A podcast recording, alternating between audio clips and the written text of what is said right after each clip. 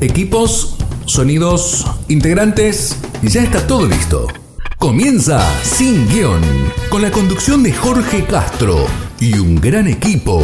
Oscar Cornejos, Emiliano Uberti, Luis Sosa y desde España, Néstor Stura. Sin Guión. Bienvenidos. Bienvenidos amigos de Sin Guión nuevamente, hoy con un nuevo programa, ya en tiempos de Pascua. Así que para los que vinieron escuchando la música en los anteriores programas, le digo que vamos a dar un giro copernicano hoy. Este, pero que tienen que ver casi por casualidad con los temas que vamos a tocar hoy. Hoy nos tocan los novísimos. Los novísimos nos hablan acerca de la muerte, del juicio particular, del juicio general hacia todos, el cielo, el infierno y el purgatorio. Ahí podríamos estar hablando de esto un montón de tiempo, Vamos a tratar de resumirlo en esta hora y monedas para que por lo menos tengamos una idea de qué es lo que se refiere esto. ¿Por qué novísimos? Simplemente porque son temas que se trataron en los concilios que vinieron posterior a los siete primeros.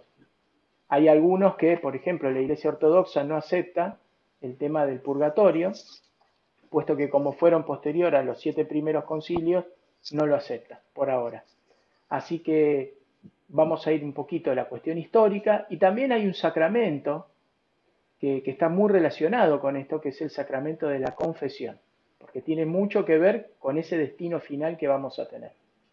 Pero antes quisiera hacer una, pequeña postilla, ahora en estos momentos post-pascuales.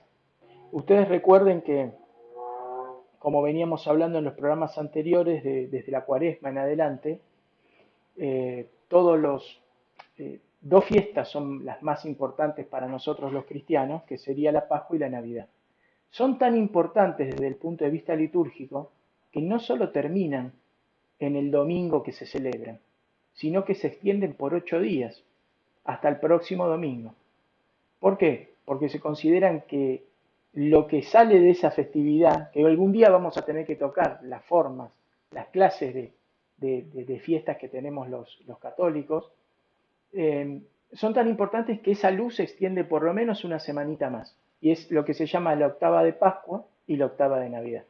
Son esas dos excepciones. Y más allá de eso, quería hacerles una pregunta antes de entrar con los novísimos. ¿Qué hubiera sido del cristianismo si se hubiera quedado todo hasta el sábado santo?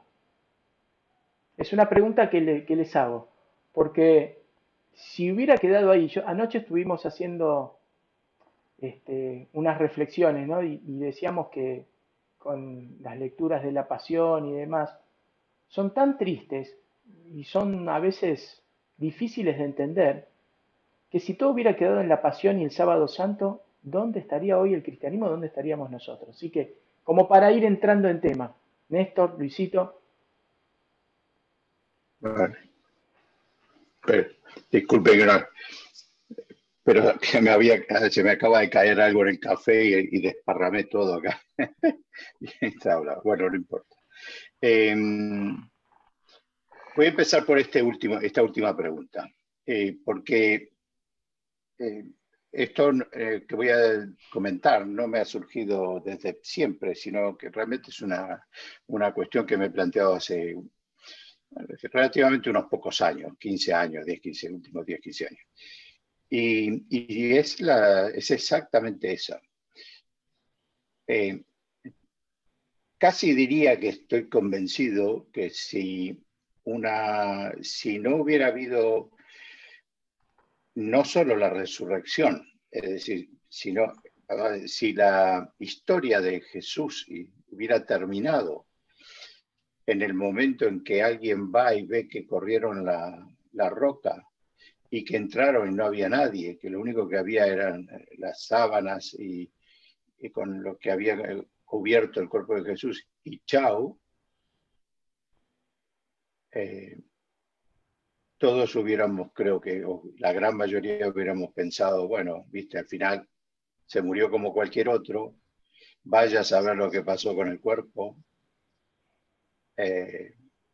la revolución de la que pensaba, que hablaba no se dio, ni, ni ninguna, ningún llegada del reino ni nada por el estilo. Entonces yo creo que el, Señor lo sabía, si no, no hubiera ocurrido lo que ocurrió a partir del primer día del domingo de resurrección en adelante, con sus apariciones hasta la ascensión definitiva.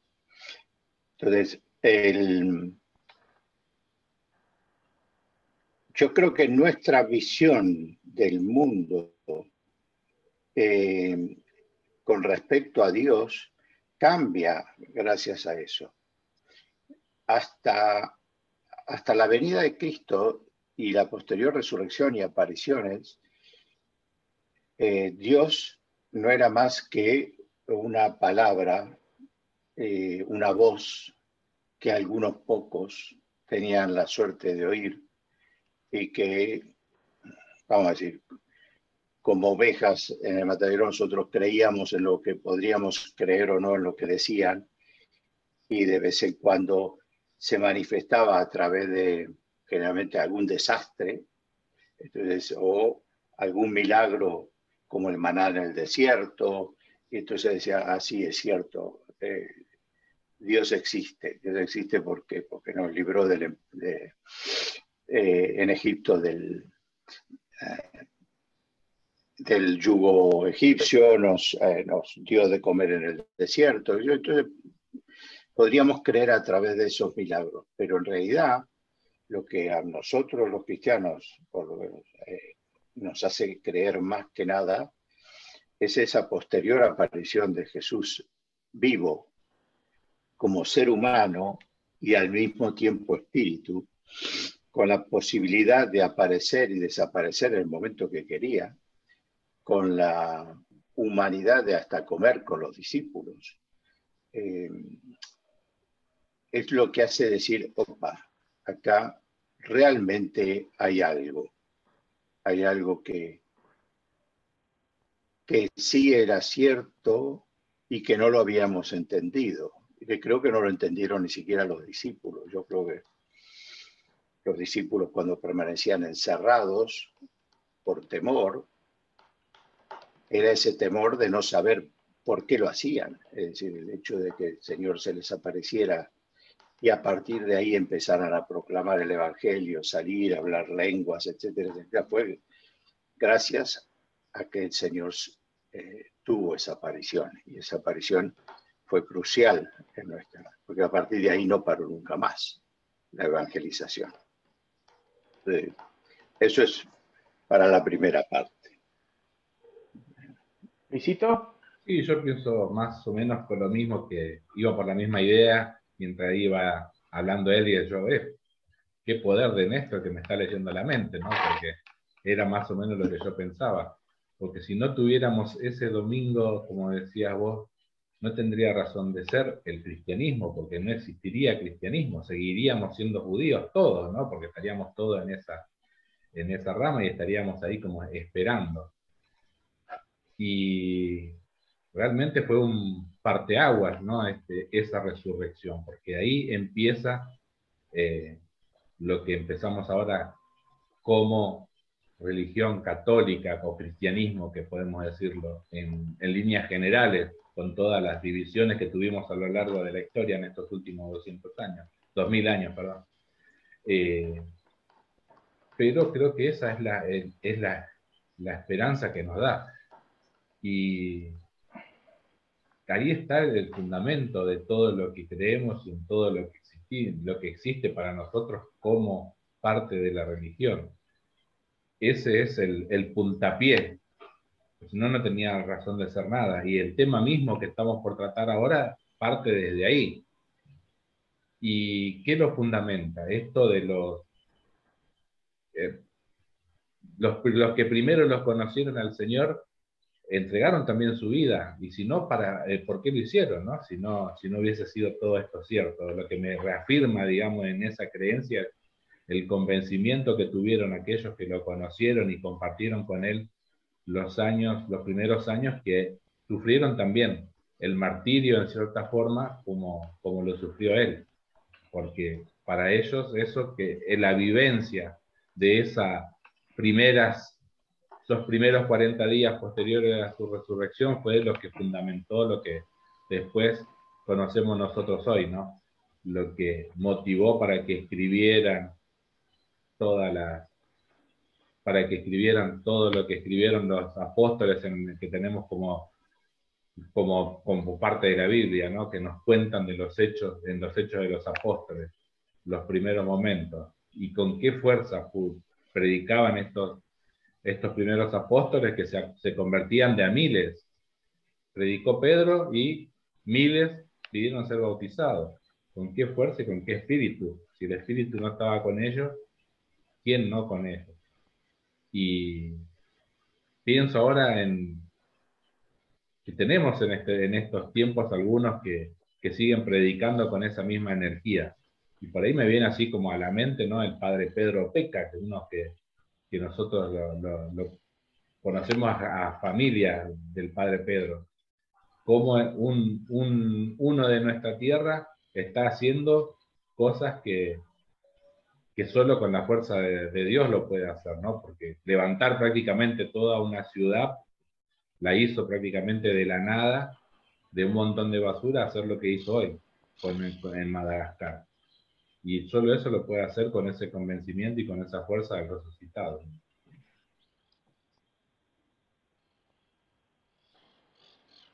Oscarcito.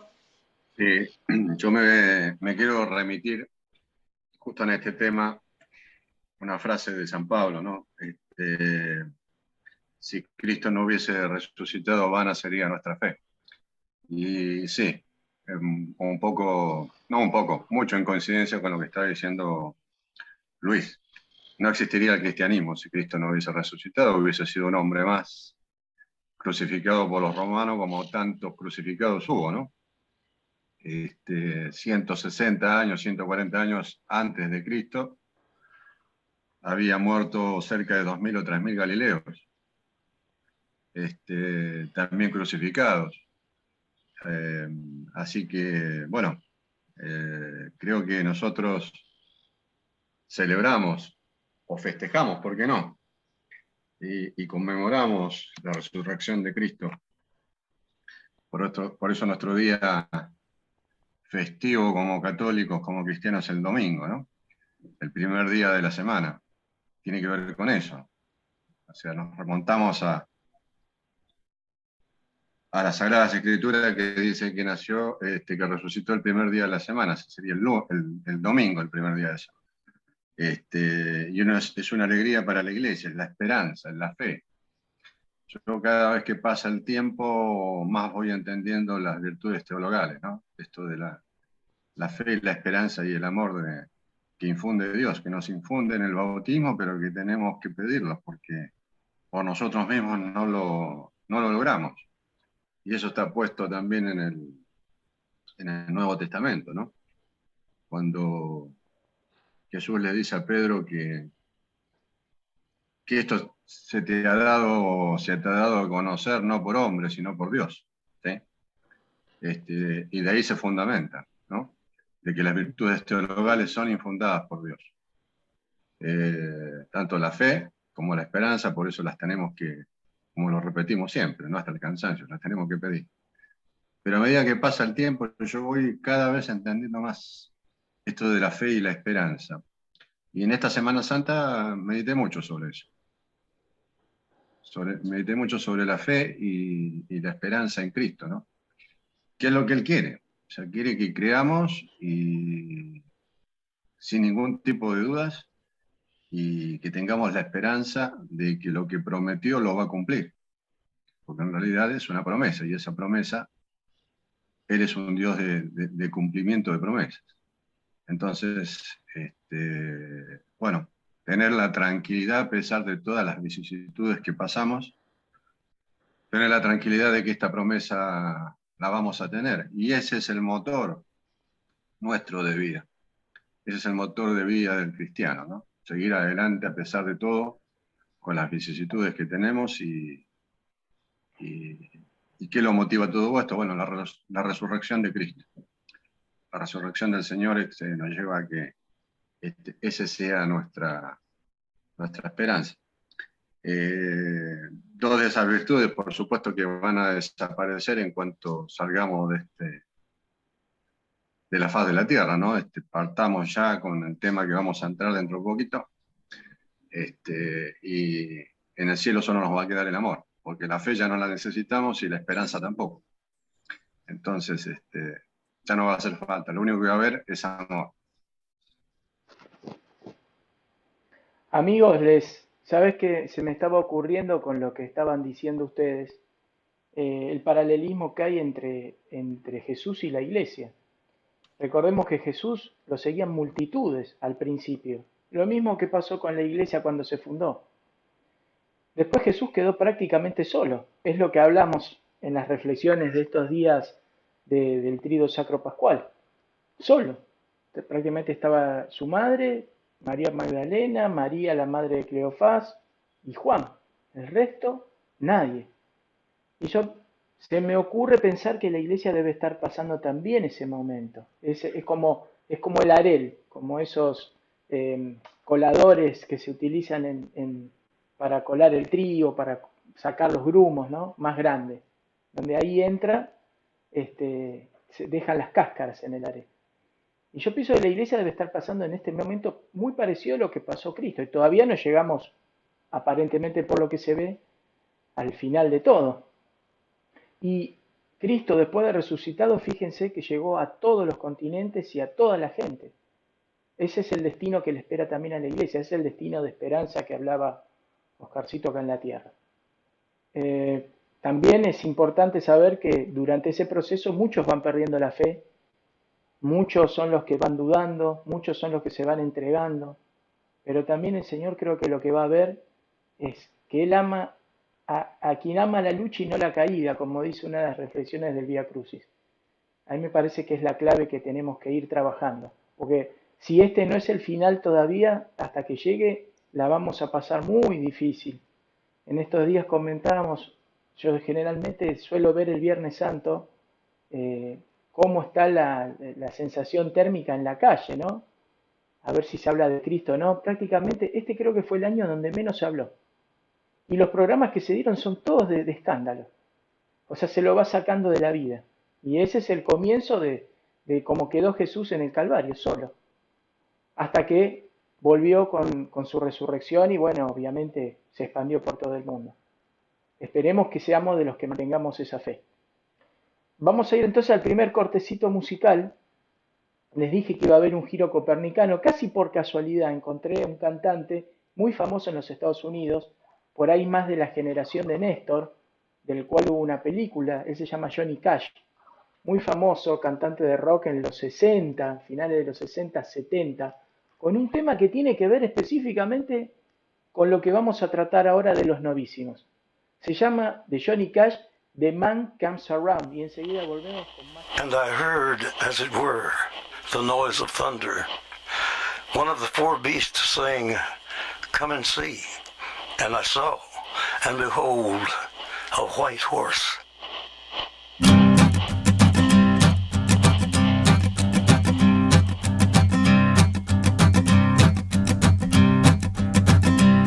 There's a man going round taking names.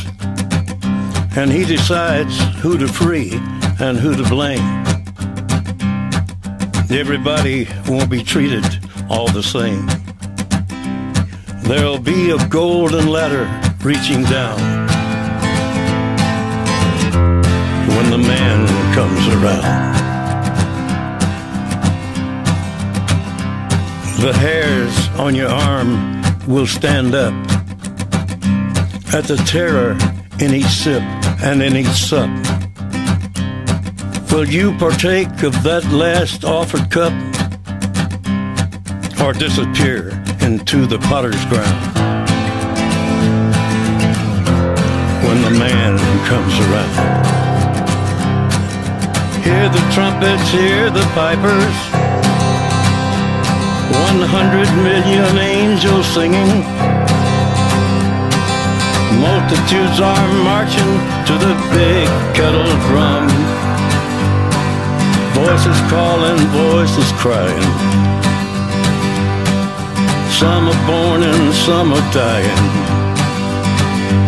It's Alpha and Omega's kingdom come. And the whirlwind is in the thorn tree. The virgins are all trimming their wicks. The whirlwind is in the thorn tree. It's hard for thee to kick against the pricks. Till Armageddon, no shalom, no shalom. Then the father hen will call his chickens home.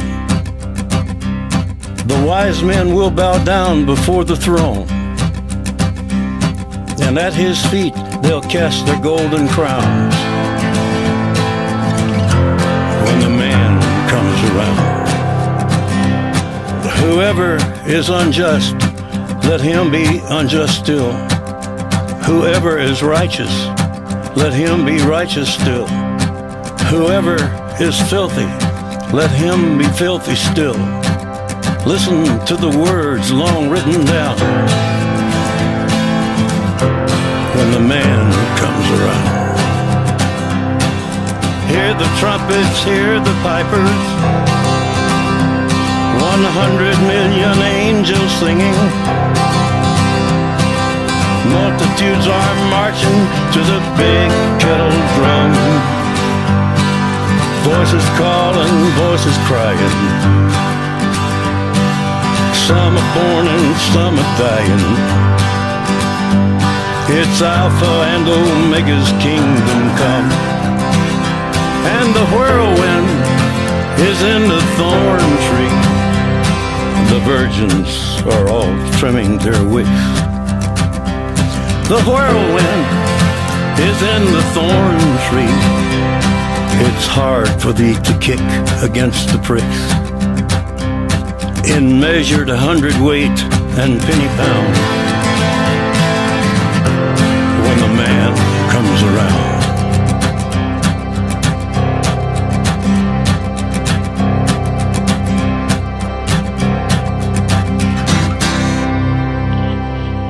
And I heard a voice in the midst of the four beasts. And I looked, and behold, a pale horse, and his name that sat on him was Death, and hell followed with him.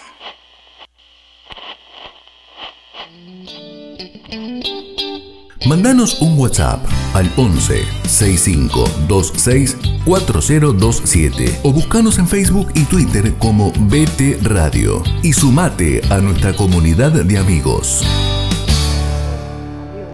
Segundo bloque. Sí vamos a empezar ahora con los novísimos, pero les recomiendo que el que sabe inglés y si no lo puede ver traducido, escuche la letra de la canción que pasamos recién.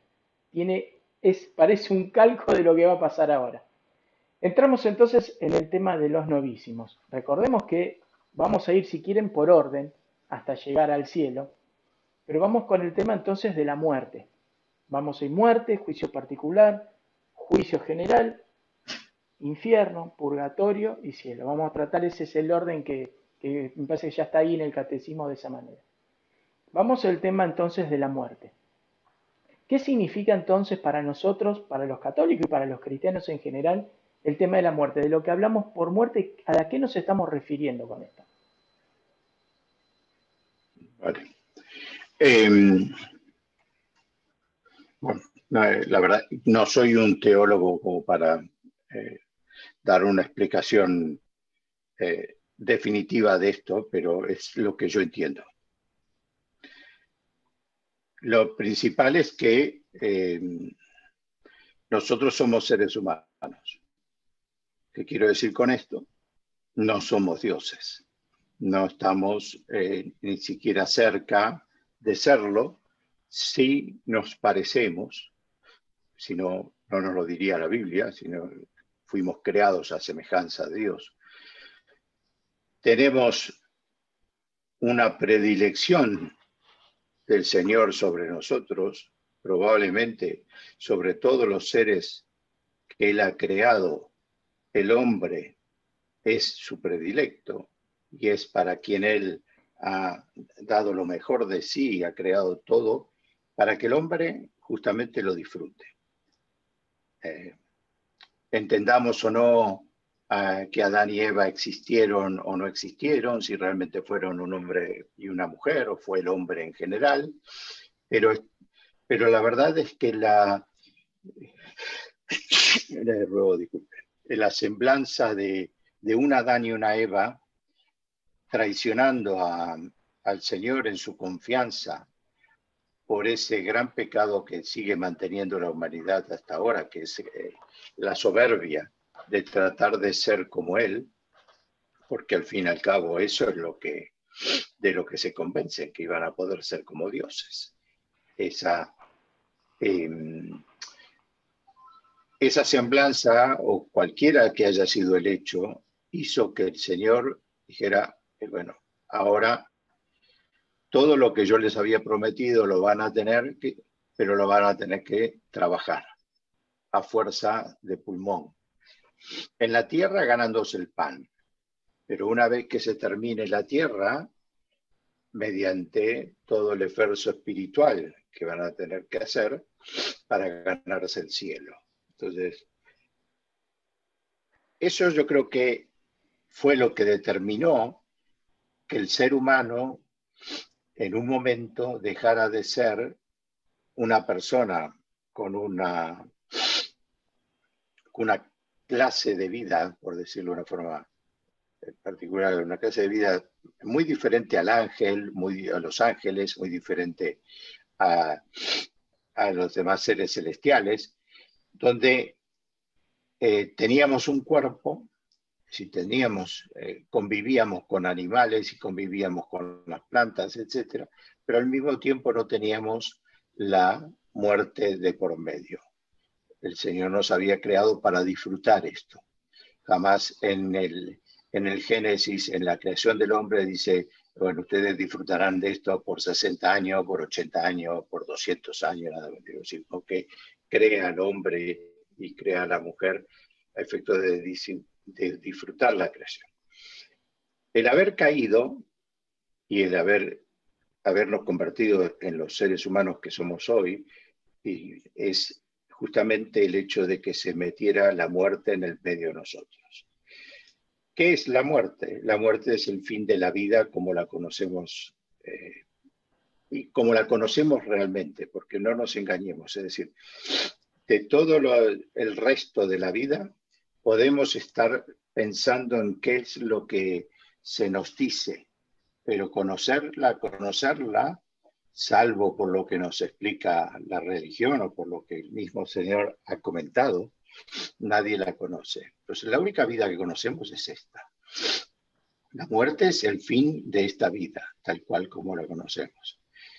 Lo que el Señor, justamente con lo que hablamos en el primer tema, eh, ha logrado hacer es destruir esa barrera, demostrarnos que la muerte no es el fin de algo, sino que es el comienzo de algo distinto. ¿sí? Que a diferencia de esta vida, eh, no sé bien cómo explicarlo, pero a diferencia de esta vida, no es algo que donde yo hoy diga, me pongo a estudiar una carrera y voy a ser abogado, ingeniero, médico, o prefiero eh, salir a la calle y recolectar basura, o prefiero ser un mendigo. yo ahí sí que no voy a decidir, la decisión la tomo en esta vida. En esa vida posterior ya las cosas estarán dadas. Iré al cielo, iré al purgatorio, iré al infierno, pero es una vida donde el, ya no está, como dijo muy bien Oscar en su momento, lo único que nos quedará es el amor. Y ese amor lo podremos disfrutar en el cielo, no lo podremos disfrutar en el, otro, en el infierno, pero em, la muerte lo que nos, abre es el paso a esa nueva vida. Pero es en esta cuando nosotros decidimos y nos jugamos qué es lo que va a ser de nosotros. Esa es mi explicación humana de lo que creo que es el amor. Siguiendo como veníamos en el orden, eh, eh, Oscar. Dale, Luis. No, para seguir más o menos también es la misma disculpa previa como, como dice Néstor, ¿no? que no, no tengo una formación teológica y sobre todo en estos temas como muy fundamentales y existenciales, porque creo que es una de, las verdades que, que uno lo tiene como única casi verdad que tenemos, es que nacemos para morir, ¿no? Es una de, de las grandes verdades. Y el tema siempre es esto de qué pasa en el, en el después de la, de la muerte. Y eso es la, como la, la cuestión, el kit como de la cuestión, ¿no? Porque para el católico es como esto, ¿no? Que estamos viviendo en estos tiempos, ¿no? Como la Pascua, ¿no? Es el paso de, esa, de esta vida terrena a las, a las Jerusalén celestial. Y vivir lo relaciono también con lo que había, nos había dicho hace un rato Oscar, ¿no? Como decía el apóstol que si Cristo nos resucitó, van en nuestra fe.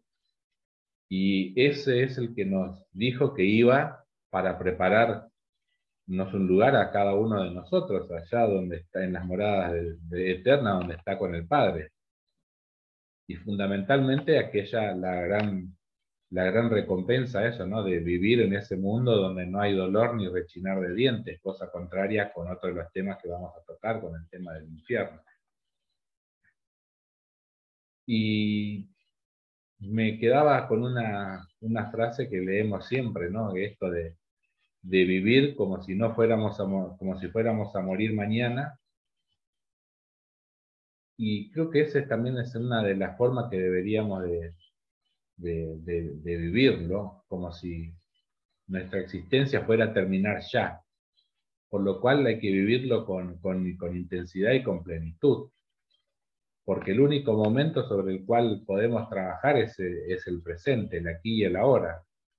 Pero siempre, más allá de vivirlo con esa intensidad, siempre tenemos esta visión de la trascendencia, de vivirlo en el presente a lo máximo, pero siempre con esa visión hacia el futuro, hacia, esa, hacia ese mundo que el Señor nos tiene prometido, hacia, ese, hacia esa Jerusalén celestial es un premio también a aquellos de los que, como decía el apóstol, ¿no? que llegar al final del camino, conservar la fe. Sí, creo que eh, el Señor hace, ¿no? Esto, cuando lleguemos al próximo tema, ¿no? A esto del, juicio particular, en el cual tendrán, en la balanza pondrán nuestra, nuestra vivencia de, esta, de este mundo terrenal con qué intensidad lo hemos vivido dentro de las verdades del Evangelio, de los que se nos pide. Bueno, eso ya lo hablaremos cuando venga el tema esto del juicio particular de cada uno, pero es vivirlo así, para lo que pienso yo, como decía Néstor, ¿no? Uno lo, desde, desde uno, ¿no? Desde su propia humanidad, cómo lo vive. Eso de vivir la vida como el, el único momento en el cual podemos seguir creciendo y aprendiendo del amor de este Dios para poder vivir esa la última verdad teologal que dice Oscar, ¿no? El amarlo. Vivir y conocer a ese Dios que por ahora para nosotros es, no es desconocido, pero no lo hemos visto cara a cara. El momento de entrar a esas glorias eternas será el momento, creo yo, de mayor alegría, ¿no? Por el momento en el cual va a estar completa las otras dos virtudes teologales, como bien decía Oscar. Nuestra fe en ese mundo futuro estará cumplido, porque hemos llegado. Y en la esperanza también se nos cumplió, porque ya estamos ahí, todos aquellos que esperamos y por lo cual hemos existido, estamos ahí presentes. Y lo único que nos va a quedar es eso, ¿no? Seguir amando a ese Dios que hasta ese momento estaba, de cierta forma, velado para nosotros y en ese momento lo estamos viendo con toda su plenitud y con todo su esplendor. Yo creo que debe ser uno de los, momentos más sublimes que podemos tener. Lamentablemente ya no es en este mundo, pero lo vamos pregustando en los distintos momentos. En aquellos momentos en que lo hemos vivido con gran intensidad, cuando recibimos nuestra primera comunión, o en aquel momento en el cual hemos sentido la presencia de Dios en nuestra vida, en algún momento muy particular. Pudo haber sido un retiro, en el caso más extremo, en alguna enfermedad, en algún padecimiento, eh, y bueno, ese es el momento, ¿no? Uno lo vivió en ese momento y, al mirar así al costado o atrás de uno, uno siente que los pasos que están en la arena, como dice bien un soneto que conocemos muchos, los pasos, lo vemos que esos pasos que estaban en la arena no eran los nuestros, sino eran los pasos del Señor que nos iba cargando, llevándonos en ese momento de dificultad. Así que yo creo que ese debe ser el momento más sublime. Yo lo vivo con esa intensidad pienso que cuando me llegue el momento será como la alegría inmensa, ese, esa alegría que no se puede contener y que va más allá de una simple sonrisa que podemos tener aquí en este mundo, ¿no? sino la alegría inmensa de ese corazón que nos explote por ese amor que nos ha tenido el Señor y que el cual lo estamos contemplando en este momento con toda, con toda su divinidad. Sí, Luis, yo creo que eh, no soy teólogo, pero en una concepción teológica diríamos que Dios, según las escrituras, creó por amor, ¿no? Este, todo lo creó por amor, así que es fuente de todo amor y sabiduría y de justicia, como dice la liturgia. Entonces, por eso lo, único que nos va a quedar cuando partamos de este mundo, este, de las virtudes teologales, es el amor, que eso va a quedar hasta el infinito va a quedar para siempre. Entonces tiene que ver con eso, ¿no? Si Dios es fuente de todo amor, creó por amor el universo, lo creó por amor, la tierra lo creó por amor, el hombre lo creó por amor. Este, entonces, bueno, Él es amor, es fuente de todo amor. Por lo tanto, este, por eso nos hizo a imagen y semejanza. ¿no? Este, así que bueno, da para eh, hablar, filosofar y y, hablar del amor de, de, Dios y de Cristo eh, nos da para, para mucho. Pero bueno, volviendo al, tema de la muerte, yo creo que en forma muy simple somos acá en la tierra, nuestro cuerpo físico, un envase que adentro tiene un alma. No me voy a meter en, la, en las diferencias entre alma y espíritu, porque a través del tiempo han venido cambiando, pero en definitiva hoy este, creo que el catecismo solamente se refiere al alma, este, como esto que sale después de, haber partido de este, de este mundo, ¿no? una vez que, morimos. Otro temita que quería, otra arista que quería dejar eh, en esta charla es que muchos nos ven eh, porque hay muchos católicos o católicos que por ahí pensamos que o sea, no, por ahí pensamos, sino que pensamos que la muerte es un beneficio.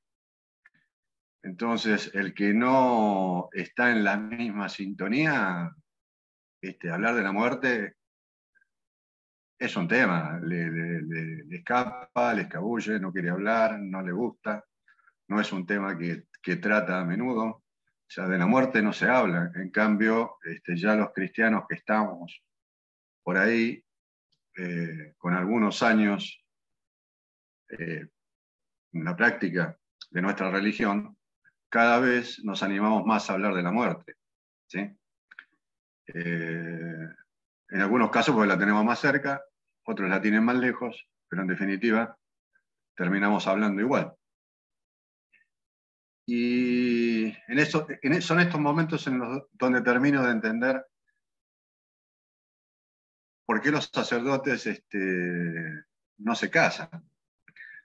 ¿Por qué determinadas personas dedican su vida a Dios y se alejan del mundo, de su familia, y se desatan, digamos, de estas ataduras?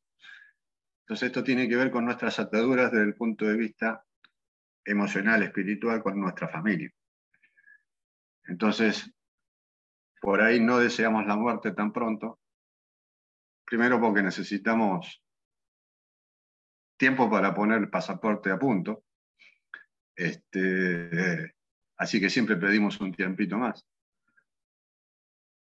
Y bueno, probablemente Jesús tan misericordioso nos da ese tiempito más para ponernos, ponerle el sellito al pasaporte, ¿no? Este, porque por ahí no está tan, este, tan al día. Entonces, este, bueno, nos, da, nos va dando ese, ese hándicap. Y la gente en general no le gusta mucho hablar de la muerte. No, es un tema que toque muy a menudo, eh, no es un tema que le agrade hablar de la muerte, es un tema que en realidad si le preguntaran a la media de la población te diría que, que le gustaría vivir 100 años, 120 años. Este, vivir una vida feliz, completamente en la felicidad que, da el mundo, no la que da Dios. Eh, por lo tanto, parece que no, pero ahí están las grandes diferencias. Entonces ahí ya cuando te ven de otra forma, ¿sí? Este, te observan de otra forma, te ven de otra forma, sobre todo si lo hablas o lo decís.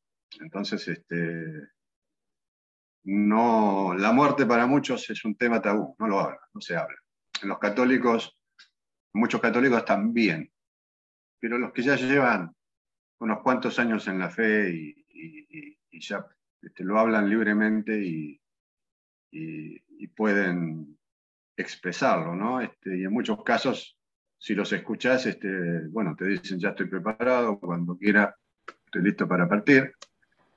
Eh, y se lo ve a la persona que lo dice con alegría o por ahí este, esbozando una sonrisa y vos le ves que es una sonrisa sincera, este, porque es así, o sea, porque ya lo ha meditado y, piensa que ya en este mundo ha hecho todo lo que tenía que hacer. Em, así que bueno, creo que esto de la muerte, hablarle de la muerte a las personas es, también parte de, una pedagogía que tiene que hacer la iglesia para, este, saber qué espera después de, morir, ¿no? después de partir de este, este mundo y, que el alma sube, nosotros decimos sube, este, a otro mundo que desconocemos, que no sabemos, pero sí sabemos por la iglesia que, que viene después de eso.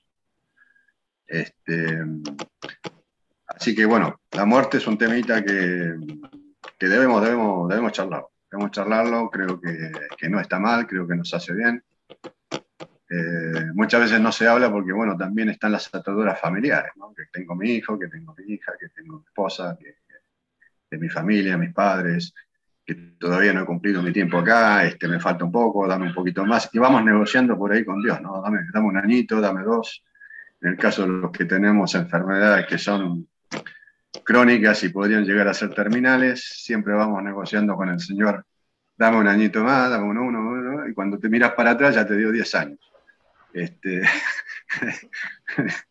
entonces, este, eh, bueno, al menos así yo lo, voy viendo, dame un añito, dame un día más, en realidad, pues yo me levanto todas las mañanas y gracias por este día, dame el día de mañana. O sea, este, entonces, cuando me doy cuenta, miro para atrás y ya me dio 10 años de Así que, bueno, este, solamente eso. Néstor. sí, sí, eh, solamente eh, acompañar eh, las palabras de, Oscar y a veces lo que te encontrás en la familia es que si vos querés, siendo, cuando digo vos, el, el mayorcito y el que probablemente está más próximo a, la muerte, sacás el tema y lo sacás con optimismo, es lo que a veces ocurre, eh, sentís la oposición del resto de la familia diciendo, ¿para qué tratás esos temas? Que ya, qué, qué, pesimista que estás, ya te querés morir. Y, y voy a decir, no, lo que simplemente estoy diciendo, como dice bien Oscar, es que estoy preparado, que si a mí viene el Señor mañana, golpea la puerta y dice, che, te tocó, y nos vamos, bueno. A ver, no me olvido de nada. Eso, eh, el otro día hice, generalmente yo una vez al año hago una confesión detallada, que eso nos lo ha enseñado el Reino Christi, me lo enseñó el Reino Christi, y después, bueno, las confesiones que hago periódicamente son más de lo último que ha pasado, pero esta es una que yo me, siento con papel y lápiz durante varios días a, escribir todo lo que pienso. Y, y, en esa, eh, no voy a confesar ningún pecado, pero sí que em, reconozco em, que, em, que, estoy, que estoy agradecido a Dios. Es decir, yo no, no, estoy, no soy un hombre viejo, no soy un hombre que diga, bueno, ya tengo 66 años, este año los 67, pero sí que no, no tengo ese temor. Yo conozco mucha gente que tiene temor a la muerte, un temor atroz. Eh, y, y, yo creo que vive con angustia lo que le queda de vida simplemente pensando en lo que no le va a ocurrir hasta que no le ocurra. Entonces, eh, eh, también es una tontería angustiarse hoy por algo que quizás el Señor te lo tiene deparado dentro de 20 años. Entonces, eh, creo que es más fácil, pero no más fácil sencillamente porque, porque evitas el problema, sino más fácil porque te, ahorra esas angustias el plantearse uno, ¿qué es lo que he hecho mal? Y lo que he hecho mal eh, confesarlo, intentar cambiar, eh, eh, plantearse un cambio de vida real a cualquier edad, a la que sea. Y entonces uno, cuando hace eso, lo que ocurre es que de repente se siente, bueno, ya estoy haciendo todo, no ya lo he hecho, ya estoy haciendo todo lo necesario. si me viene a llamarme, que llame, listo estoy preparado. Esa es la preparación que creo que, de que habla Oscar y que muchos de los cristianos tratamos de llevar a cabo y hay otros que, no. He escuchado cristianos diciendo, no, no, no, no, hablemos de otra cosa, hablemos de otra cosa. Pero ¿por qué? Si la muerte es ir a encontrarte con el Señor, ¿qué más querés? No, que yo quiero disfrutar los nietos. Bueno, está bien. Eh, yo no disfruté todos mis abuelos, tuve una sola abuela, todos otros, mis otros abuelos murieron antes, así que ninguno de ellos me disfrutó a mí. Y, y no creo, vaya a saber dónde están ahora, pero no creo que por culpa de eso les haya cambiado la vida eterna. Vale, era solamente acompañar a... Sí, antes de... No, me, Sí, sí, Oscarcito. Sí, antes de, pasar al, siguiente tema, eh, quería este, leer el, rito de la unción de los enfermos, ¿no? En el momento de, la partida. Y el sacerdote le, dice al, moribundo, al que está por partir, alma cristiana, al salir de este mundo, marcha en nombre del Dios Padre Todopoderoso que te creó. En el nombre de Jesucristo, Hijo de Dios vivo, que murió por ti. En el nombre del Espíritu Santo, que sobre ti descendió. Entra en el lugar de la paz y que tu morada esté junto a Dios en Sion, la ciudad santa, con Santa María Virgen, Madre de Dios, con San José y todos los ángeles y santos. Te entrego a Dios y como criatura suya te pongo en sus manos, pues es tu hacedor que te formó del polvo de la tierra. Y al dejar esta vida, salgan a tu encuentro la Virgen María y todos los ángeles y santos, para que puedas contemplar cara a cara a tu Redentor. Ese es el, el rito, uno de los ritos de la unción de los enfermos, a los moribundos. No, esa no la tenía, Oscarcito. La tenías en la galera. Así que irse con esa oración, irse con esa oración. Sí, yo pienso también hay. Es un premio. Hay, hay un poco de, temor y de, de que nadie entiende nada porque nadie tampoco se lo explica. Desde hace muchos años que son temas que no se hablan. Entonces, todo el mundo le llama la atención de que algún loco hable de esto porque en general se sacó del tablero estas, estas explicaciones que ustedes... Perdón, Jorge. Eh, ni los sacerdotes tampoco lo hablan las homilías. Bueno, a eso, a eso me refería, ¿no? Yo por lo menos, no sé, desde hace 20 años nunca creo haber escuchado algo así. Después con respecto a lo que ustedes dicen, los tres dijeron lo mismo, no somos teólogos. Pienso que por un lado suele ser mejor, por lo menos por los entrevistados, los que fueron diciendo, ¿no? Eh, y nosotros lo que hacemos es la teología de la calle. Néstor muchas veces dice, yo que puedo colaborar en eso, en tus años de experiencia, Néstor. Fíjate que lo que vos dijiste ahí, yo nunca lo había escuchado en todos estos años. En la pequeña reflexión que hiciste sobre Oscar. Nunca lo escuché, pero esos son, digamos, los años que te dio la vida, la calle, la experiencia. Eso creo que ningún teólogo de escritorio me lo va a saber decir. Porque acá no hablamos para teólogos, hablamos para la gente común que, por ahí un día tuvo una duda o por ahí estuvo y se fue y volvió.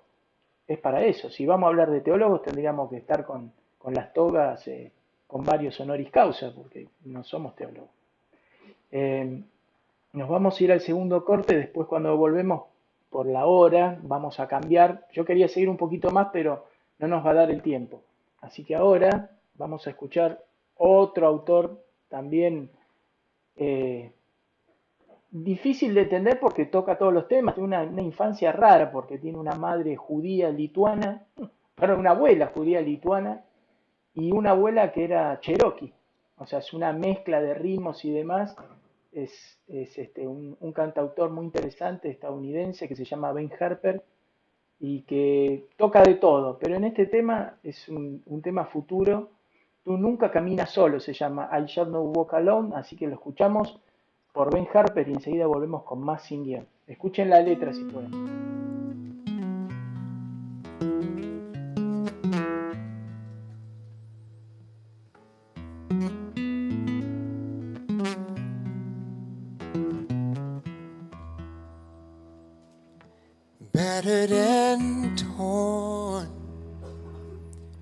Still I can see the light, tattered and worn. But I must kneel down to fight. Friends of mine, what can't you spare?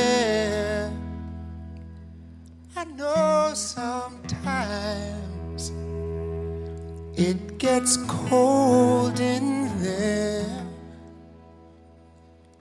When my legs no longer carry. And the warm wind chills my bones.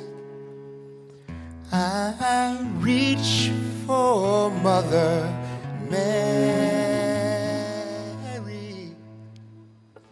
and I shall not walk alone. Hope is alive while we are apart. Only tears can speak for my heart. Break the chains that hold us down, then we shall be forever bound. When I'm tired and weary, and a long way from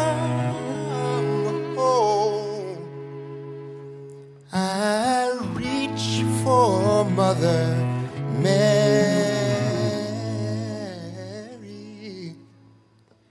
and I shall not walk alone. I shall not walk alone.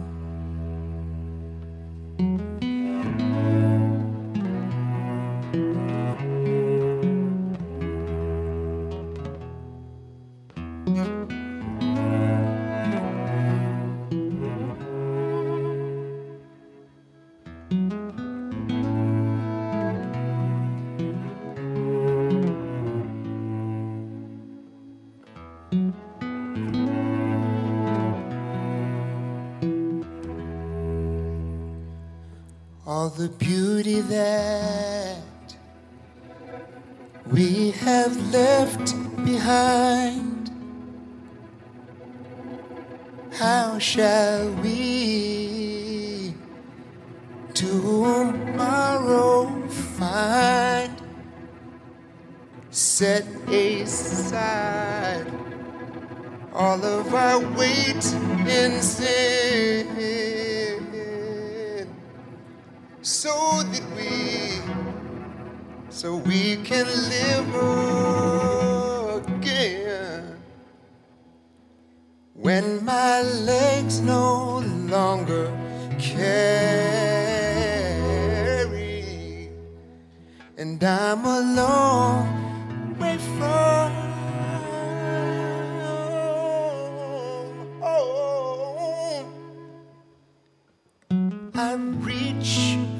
mother for Mother Mary, and I shall not walk alone.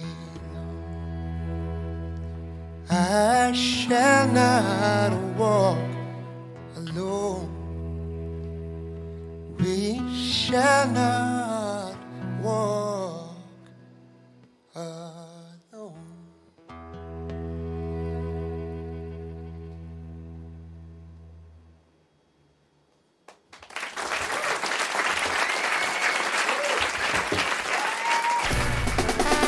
Sin guion. Todos los temas se hablan, se analizan, se debaten acá. Acá. Sin guion. como que más tranquilo puede carajear, como decimos acá en Argentina, por determinadas cosas o tener por ahí algunos desplantes. Yo creo que es una de las cosas que más me cuesta corregir y también en eso, ¿no? Vuelvo a sacar el movimiento. ¿Saben qué gran ayuda es la dirección espiritual? Pues la dirección espiritual es cuando uno va a lo largo del tiempo que va haciendo el director espiritual, si es medio incisivo, te va diciendo, mirá que ya venimos trabajando por este lado y ven, ¿y cómo vamos? En tanto tiempo avanzamos muy poco. Bueno, a ver, ¿qué otra nueva alternativa o nueva estrategia podemos encarar para ir viendo cómo vamos encarando este tema? Yo todo un año casi tuve, trabajé solo el tema de eh, un fragmento del Evangelio, ¿no? El de los Corintios, ¿no? El, lo del el amor, ¿no? Si yo tuviera, si no, si yo tuviera, no tuviera amor, nada soy todo la- lo que implica esto del amor, ¿no? Que está en la carta de los Corintios. Trabajé casi todo un año creo que salí aplazado igual, pero bueno, todo un año que me llevó ir trabajándolo. Así que bueno, creo que es, eh, como decía Néstor, y también lo recuerda el Papa, ¿no? Dios siempre perdona, pero es uno el que no se perdona, como decía el Papa. Y muchas veces uno por, por vergüenza o lo que fuere, como que no, no quiere ir nuevamente. Por eso digo yo que es muy importante esto de la guía espiritual. Uno no tiene que tener miedo de ir y confesar lo mismo, pero el guía espiritual, el que te va guiando y, y va sabiendo un poco tu historia, es el que más te puede ayudar a crecer.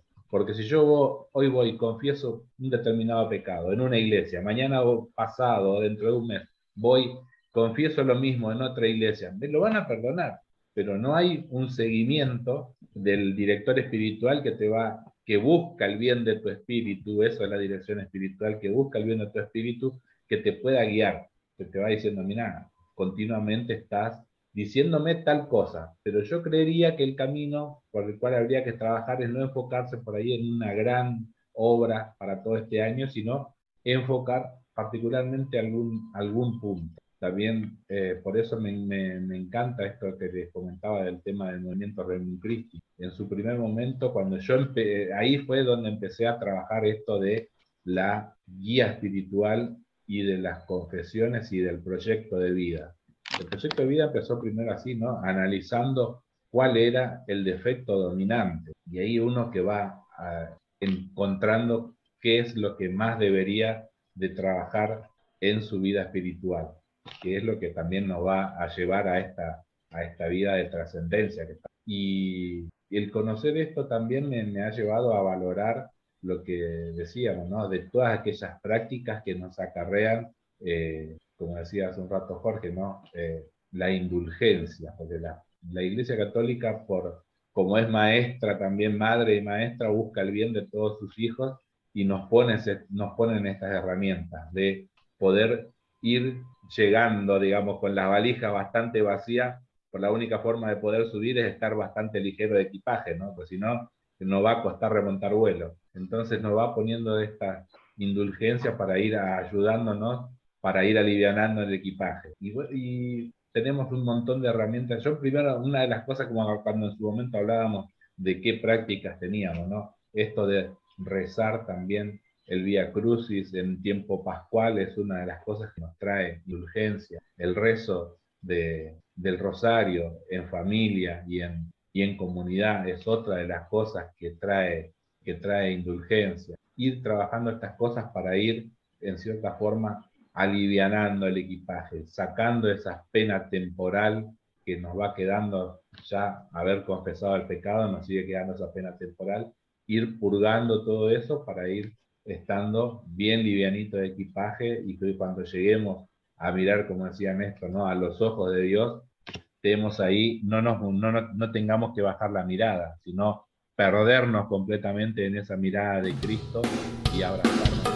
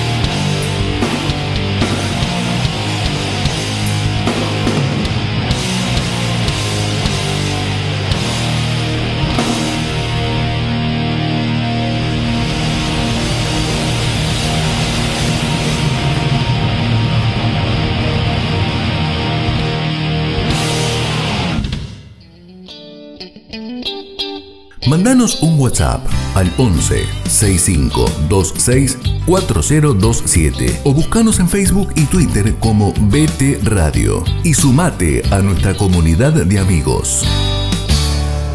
Tercer bloque de Sin Guión hoy con los novísimos. Vamos a tocar ahora el juicio particular. Este viene en orden. Eh, el juicio particular tiene algo que ver con algo que se fue diciendo anteriormente. Primero, lo que me hace pensar es qué nos hace humanos. Nos hace humanos, creo que fue Oscar que dijo el tema del alma. Si no tuviéramos alma no seríamos humanos. Después, como dijo Néstor, ha, eh, habido un hecho en la historia que nos hizo perder esa inocencia original. Eh, y ahí entró el, tema de la, muerte al, mundo. Pero esa alma es la que nos hace ser diferentes a toda la creación. Como dice el pregón pascual, feliz culpa que nos, nos dio tamaño redentor. Es decir, eh, ¿qué, quiere decir este? Que feliz que caímos y si no hubiéramos caído no hubiera existido Jesucristo. Así que lo, que yo lo quiero decir es, llevarlo a esto. Si no hubiera habido resurrección nos hubiéramos perdido de esto. Fíjense que el pueblo de Israel había perdido el favor de Dios, con todas las traiciones, con todo lo que hubo. No vamos a sacarlos acá. Y lo que hizo Jesucristo con la redención fue eh, volver a que el Padre pusiera los ojos en nosotros. Pero ahora ya no por Él, sino a través de Jesús. En esto tiene que ver mucho la confesión y tiene que ver mucho el tema este del juicio particular. Primero porque eh, el alma, cuando uno muere, es lo que nos hace personas distintas unas de otras, es lo que se va a juzgar. El cuerpo, como nos dice hoy la ciencia, la física, es materia, la materia se transforma. Ahora, como se transformó en polvo, también puede ser que esa materia se transforme nuevamente en otra cosa. ¿Dónde lo vemos a esto? En el mismo Jesús. Fíjense que Jesús cuando está con los apóstoles y con las mujeres, eh, tiene un trato, bueno, con su madre de, de 30 años, 33 años, con los apóstoles 3, 4 años. Y fíjense que cuando él resucita nadie lo conoce. Pero ¿cómo? Si resucitó con el cuerpo, ¿cómo nadie lo conoce? Siempre me pregunté eso. ¿Y qué, qué diferencia había si es el mismo cuerpo de Jesús? Entonces, la materia, que es el cuerpo, se transformará, como nos dice la iglesia, va a haber un juicio particular del alma y después el juicio final. En el juicio final, que vamos a tocar después, hablaremos de la resurrección del cuerpo, que eso en general, las, ahí tenemos las diferencias con el Oriente. El Oriente cree que lo que sobrevive solamente es el espíritu, pero no el cuerpo, y que por eso podemos reencarnar en otro cuerpo porque como es algo desechable. Para nosotros no, es una integridad, cuerpo y alma. Entonces, si bien nos alejamos del cuerpo, pero prontamente, no sabemos cuándo, porque ahí entra también una cuestión de tiempos, cronos y kairos, como hablamos otras veces, que tiene que ver con los últimos dos temas, que va a ser, o tres temas, purgatorio, infierno y Pero vamos a ir al resumen. ¿Por qué es importante entonces la confesión? Porque ¿de qué me va a juzgar Dios? Es decir, si yo vivo más o menos como puedo, hago las cosas que tengo que hacer. Yo escuché muchos católicos que me decían, pero si yo no peco nunca, soy bueno, soy fiel, trabajo, duermo, no salgo. ¿De qué me voy a arrepentir si no tengo nada? Bueno, siempre hay, bueno, ese es, ese es el primer pecado, no arrepentirse de nada, porque todos tenemos fallas. Entonces, hasta los ángeles se equivocaron, imagínense nosotros. Bueno, entonces ahí, ahí entra lo que me parece que es uno de los sacramentos que menos se conoce o menos se quiere hacer conocer, que es la confesión. Néstor dijo algo muy interesante, que fue que él recopila todos los, toda su vida durante un año para una confesión anual. Y es muy interesante porque se nos va a jugar, no, se nos va a juzgar de la siguiente manera. Ustedes fíjense que tenemos, entonces, cuando uno peca, un pecado de los llamados graves, peca contra Dios. ¿Qué hace la confesión? Nos borra esa culpa grave y quiere decir que estamos fuera de la gracia de Dios. Con lo cual, si nos ocurriera la muerte en ese momento o el juicio particular, nos podrían juzgar directamente a ir al infierno. ¿Por qué? Porque ya no estamos en gracia de Dios y algo que pudimos haber manejado y no lo quisimos hacer por caprichoso, por lo que sea, porque no teníamos fe, porque la excusa que pongamos. ¿Qué hace la confesión? Nos borra la culpa. Pero queda otra parte, que son las penas. Porque ¿Por qué lo hicimos? Por flojera, por comodidad, por no trabajar nuestra fe, porque bueno, no nos importó nada. Por eso es tan importante también la penitencia, la confesión. Recuerden que este sacramento tiene un propósito de enmienda. Entonces, si bien nos vamos a salvar de ir al infierno, pero no, y esos juicios son inapelables, ¿eh? no es como acá en Argentina, que tenemos eh, la cam el, el, el juzgado en primera instancia, la Cámara, la Corte, la Corte Suprema Interamericana, la Corte, eso olvídense, es inapelable. Entonces, eh, y no, no se puede comprar ningún juez, ahí, ahí no hay nada raro. Este, Cambiamos los jueces. así que, claro, cambiamos los jueces o lo hacemos parte del negocio, ahí no se puede. Ahí no se puede hacer eso. Entonces, vamos a ir total transparencia y nos van a decir, bueno, yo no te juzgo, sino decime vos a dónde vas a ir. Calculo que va a ser así. Porque, ¿qué vamos a decir frente a la magnitud de Dios? ¿Qué vamos a pensar? ¿Qué le vamos a esconder que Él no sepa? Entonces, nosotros mismos creo que vamos a ponernos nuestro, castigo o nuestro beneficio. Entonces, y ahora sí les dejo, muchachos, es muy interesante el, sacramento de la confesión, porque eh, las penas, las penas temporales, nos, nos, quitó la culpa eterna, pero las penas temporales están. Ahora, si le hicimos daño a un tercero, hay que ir a repararlo, de palabra, de hecho, eh, con dinero, con lo que sea. Y después la otra cosa importante son las indulgencias, que recuerden que hubo un, o sea, la reforma vino por esto, ¿no? Que era, bueno, a ver, si vos cometiste, para hacer un resumen, vos cometiste pecado, pero la verdad no importa, porque si vos me ayudas a construir la iglesia, yo como autoridad te digo que tenés indulgencia para sacarte toda la pena que vos tenés. Después confesate cuando... Un poco fue eso. Entonces había algunos decían, bueno, yo pongo plata, toda la iglesia me da la indulgencia, me quedo tranquilo de una parte, después voy y me confieso y ya estoy. Por eso se generó la reforma protestante. Entonces, pero las indulgencias existen y son buenas para sanear esa, esa pena temporal. Esto es importante. Y la penitencia que nos dan en una confesión tiene carácter sacramental a diferencia de la penitencia autoimpuesta. Recuérdense que en la antigüedad, no hace mucho, había días de penitencia que se llamaban las témporas, una vez al mes. ¿Para qué? Para que la gente pudiera tener por lo menos 3, 4 días al mes para tratar de solucionar todos los problemas que habían causado su pecado grave. Eso obviamente se sacó, porque claro, ahora eso quedaría como mal. Hoy decimos esto, parecemos dinosaurios. Pero a ver, lo que es sagrado nunca deja de serlo. Y si el sacramento de la confesión era así, y esto era... Entonces, la pregunta viene, muchachos, eh, sobre el juicio particular y sobre la confesión. Yo quiero escuchar experiencias de confesión. ¿Qué es lo que hay que hacer? ¿Qué paso? ¿Y por qué está relacionado también la resurrección? Porque la resurrección nos dio la redención. Con la redención y la confesión, hoy podemos mirar de vuelta al Padre y tener la culpa borrada, porque si no, vamos directamente al horno para decirlo así en criollo. Entonces, quiero experiencias de ustedes con respecto a cómo se preparan, qué es para ustedes la confesión, experiencias de vida, porque de esto se trata el programa. Yo por ahí pongo un poco la parte más este, del libro, pero a mí lo que me interesa es que con el libro no se vive, se vive con la experiencia. Así que, muchachos, los dejo. Experiencias o cosas que haya dicho, vamos y debatamos, ¿eh? no hay problema. Les dejo el paso, vamos, Néstor. Muy interesante esto y voy a tratar de ser breve a beneficio del tiempo nada más, porque realmente eh, da para mucho hablar. El, hace ya muchos años, eh, cuando digo muchos años, calculo unos treinta y pico de años, estaba yo en la Acción Católica en esa época, vino a la parroquia donde yo formaba parte del grupo de hombres en, el, en, el, en San Ambrosio, ahí en la Avenida El Cano, eh, a, a, charlar con nosotros eh, el obispo, el, el, vicario. Y tuvimos una cena, charla, no, no, no vino a dar una, una conferencia, sino que vino, a, realmente se sentó en el grupo de hombres, eh, como sabíamos que venía, habíamos unos cuantos, a charlar con nosotros, contestar preguntas. Y recuerdo que la pregunta que yo le hice, porque ya en esa época tendría 25, 20, estaría menos de 30 años, y, eh, era, ¿qué pasa si una persona es pecadora toda su vida, se cae de un avión o se cae de un balcón y en el momento que está cayendo se arrepiente? ¿Al cielo?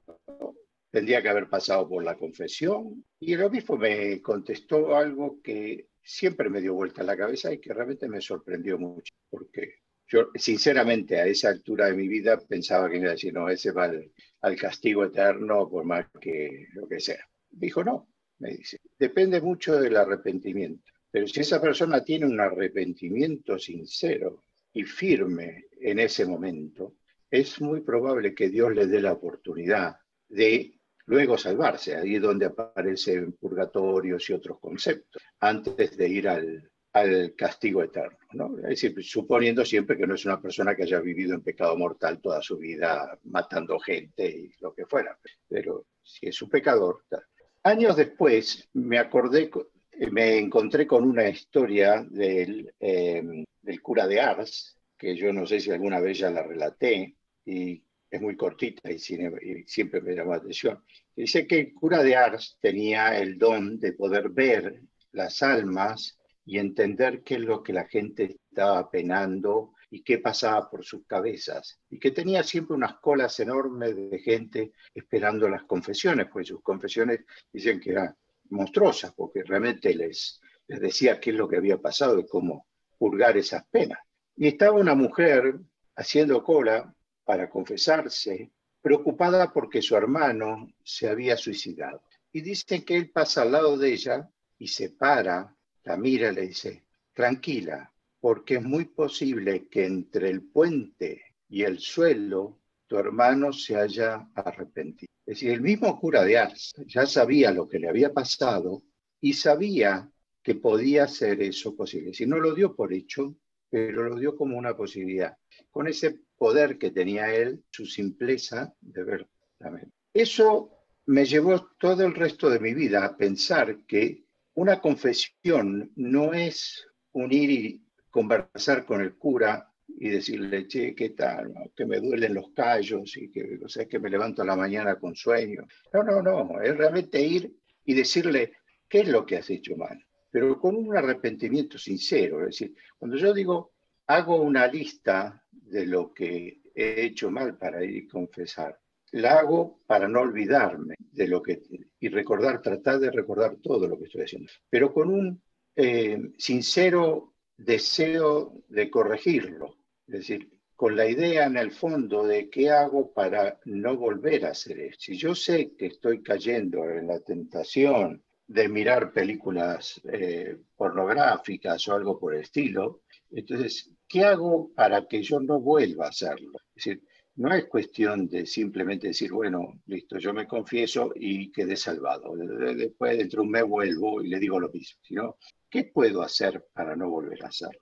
Esa es esa confesión que yo comento que es eh, periódica, normalmente una vez al año y normalmente para Pascua. Cuando yo voy al confesionario el resto del tiempo durante el año, normalmente voy con el pecado o los pecados de ese tiempo, es decir, lo que recuerdo, es decir, que me levanté mal y le grité a mi señora, me contestó y le contesté mal y no tengo paciencia para estas cosas, o etcétera, etcétera, las cosas que uno, eh, o que yo por lo menos siento que estoy haciendo mal y que debo cambiar.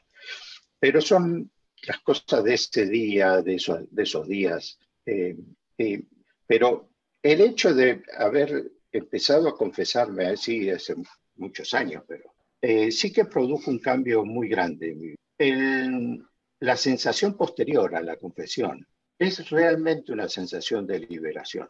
Es realmente una sensación de decir, bueno, uh, esto ya está, esto no lo debo volver a hacer, pero lo que hice hasta ahora ya está es agua pasada. Es más, normalmente tengo la costumbre, como las llevo escritas, es posteriormente romper eso y tirarlo, deshacerme de ese papel, no recordar, si no voy a estar ahí siempre a de esto cierto. ¿Por qué? Porque indudablemente como ser humano no estoy libre de caer mañana o pasado en lo mismo, pero eh, la nueva confesión será otra cosa, será una cosa diferente. Y mi pecado tal vez será el hecho de no tener la persistencia suficiente como para no caer de nuevo. Pero evitar el repetirme en alguna cosa que entonces lo rompo. Trato de olvidar lo que ya he sido perdonado. Eh, y eso también lo aprendí alguna vez de, de, un cura que dijo, si Dios olvida lo que te perdonó, con más razón lo tienes que olvidar tú, porque Él, una vez que te perdonó, lo mandó al archivo y desaparece. En cambio, esto es lo mismo tiene que hacer. Em, ese juicio, bueno, eh, no quiero ser más largo, pero ese juicio que tendremos particular el día que nos golpeen la puerta y nos lleve, yo creo que em, ahí sí que tengo una opinión muy, muy particular. Yo no estoy muy convencido de que va a haber una serie de preguntas. Yo creo que justamente el Señor de una manera u otra te va a mirar a los ojos y, es uno mismo el que dice, la verdad es que te tendría que haber confesado esto otro que no te lo confesé. Ah, esto no sabía. Uy, esto sí también lo hice. Esto no. Y yo creo que es probablemente algo que nosotros no, no valoramos mucho, es la, la, vergüenza propia, que es la misma vergüenza propia la que nos va a decir, eh, la verdad es que no te mereces ir al, al cielo, vamos, vamos al purgatorio, con suerte, si no es peor. Pero yo creo que el juicio va a ser un, un autojuicio delante del Señor, que no es lo mismo que el juicio que podemos tener acá. Nosotros podemos decir, bueno, sí, es verdad, pequé, pero, pero no fue tan grave, las circunstancias me llevaron, la culpa no es mía. Eh, no, yo creo que ese delante del Señor va a ser mucho más duro, pero no por parte de Él, porque por parte de uno mismo. Yo no quiero hacer proselitismo, pero como decía Néstor, la verdad que el movimiento es una gran escuela para, esta, para la vida espiritual y te da muchos elementos para poder ir continuamente viendo este tema. Y principalmente como vos, Néstor, también tengo esa costumbre, yo no lo hago tanto como para Pascua, sino normalmente para los triduos, en el cual hago esa confesión como más detallada, como decís vos, porque también es un momento muy particular en el cual eh, le dedico mucho a, a, evaluarme cómo vengo en ese, cómo vine todo este año, desde el último trido, cómo fue ese año que transcurrió, cómo fueron mis propósitos, también es el momento en el cual hago mi, más allá de la confesión, también hago los propósitos para ese año. Y tenemos una guía, como decimos ahí, que, que da el manual y, y, unas hojitas que normalmente nos entrega para una buena confesión. Y cuando hacemos, voy repasando esa, esa guía, uno piensa que, que venía bastante bien, o sea, uno dice, ah, no, vengo, este año fue bastante tranquilo lo mío, pero cuando empezamos a, a ver esa listita, como en lo finito que vas a, a, llegando, como que encontrás muchas aristas en el cual hay que pasarle bastante la lima. Entonces es una gran ayuda y otra gran ayuda es al final del día, cuando hacemos nuestro, nuestro balance en la noche. Por eso digo yo, cuán valioso es el movimiento, ¿no? Porque tenés esto del balance. Entonces en el balance de la noche hacer tu repaso de ese día es terrible como en las pequeñas cosas de la vida, en la más pequeña como uno cae continuamente. Y uno entiende por qué muchos santos decían, ¿no? Había uno que decía que el, san, el más santo pecaba al menos siete veces. Y creo que uno en, lo que más peca es en lo cual nos vamos a ser juzgados, ¿no? Porque el Señor dice que vamos a ser juzgados en el amor, decía el Evangelio y uno cómo se da cuenta en la caridad, cómo falla y principalmente donde más debería uno de estar como, como más vigilante, porque uno en la familia como que le cree que ahí es el depósito donde uno puede descargarse. Oscarcito, estás muteado. Ahora. Sí, vamos siguiendo la línea de, de Néstor y de Luis. Eh, es como que hay dos, dos, dos bandos ¿no? dentro de los sacerdotes. Yo lo digo bandos, pero bueno, denominarlos así. Aquellos que les gusta la confesión de lo que salga en ese momento, y a otros que les gusta por ahí este, algo más este, taxativo, y, y, yo voy por esta segunda parte, o sea que evidentemente el movimiento nos ha dado una, una, una rutina que es, que es buena, que es esto de, de escribirlo. Yo lo escribo, eh, particularmente cuando quiero hacer una buena, una buena confesión antes de misa, este, cada cierto tiempo, trimestralmente, por ahí, eh, agarro una hoja agarro los 10 mandamientos y cada uno de los mandamientos debe tener por lo menos 10 o 15 puntos para analizar. Por lo tanto, se hace interminable, pero bueno, lo termino. En general lo preparo a la mañana, antes de ir a misa a la tarde, por ahí, o si no, lo preparo un sábado para la misa del domingo, o voy un día de semana este, donde el tiempo por ahí es un poquito más amplio. Digo en tiempos normales porque hoy no estamos en tiempos normales y este es harina de otro costado qué pasa con la confesión en estos momentos. Este, y bueno, esa lista, al principio me daba vergüenza sacar, sacar el papel, sacar la lista y ir tildando, digamos, cada uno de los, de los, este, de lo que yo me sentía culpable o los pecados que tenía. Y, pero también aprendí que tiene que ser cortito y al pie, ¿sí? Este, el hecho y la cantidad de veces y nada más. O sea, porque, la porque es confesión. Yo no puedo ir a hablar de mi vida en la confesión, porque si no este, me atienden a mí solo y la cola llega a la vuelta de la esquina. Entonces, este, hay que tener en cuenta eso también. Entonces, es preferible por ahí, si hay que hacer una confesión larga, se mezclan las dos cosas. Primero se hace una confesión este, como corresponde y luego viene la dirección espiritual y se puede hablar este, de tres o cuatro puntos o de un punto, dos puntos que el sacerdote considera, de acuerdo a la confesión, que se puede seguir en esa dirección. Pero cuando vamos a misa, este, lo recomendable es cortito y al pie, ¿no? no darle vuelta. Esto y tantas veces, punto, y a otro punto, y a otro, y a otro, y así, tac, tac, tac, tac, este, y listo, ya está. No, no, no. En general, nuestra mente humana tiende a darle explicaciones, ¿sí? y tiende a darle vueltas, tiende a, a buscar, digamos, las consecuencias, el por qué, para justificarnos y después decirlo. Y eso nos lleva tiempo, el tiempo perdido. Yo lo que necesito decir es esto tantas veces, esto tantas veces, esto tantas veces, ta, ta, ta, ta, y se terminó. O sea, no, no, puedo, no puedo estar más de siete minutos, cinco minutos. Este, entonces, este, nuestra, por cómo estamos formados, tendemos a, a darle vuelta, a buscarle, a, explicarle, claro, tocar la guitarra, este, ponerle música.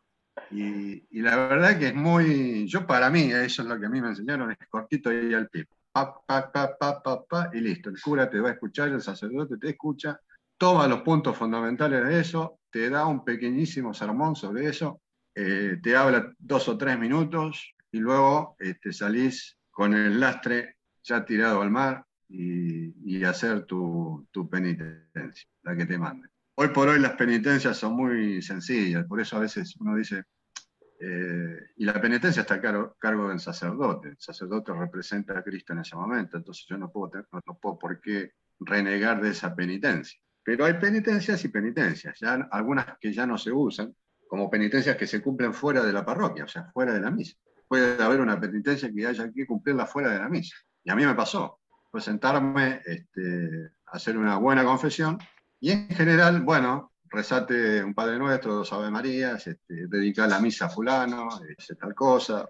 Por ahí hoy es más like y no pasa de eso, está muy, muy acotadito.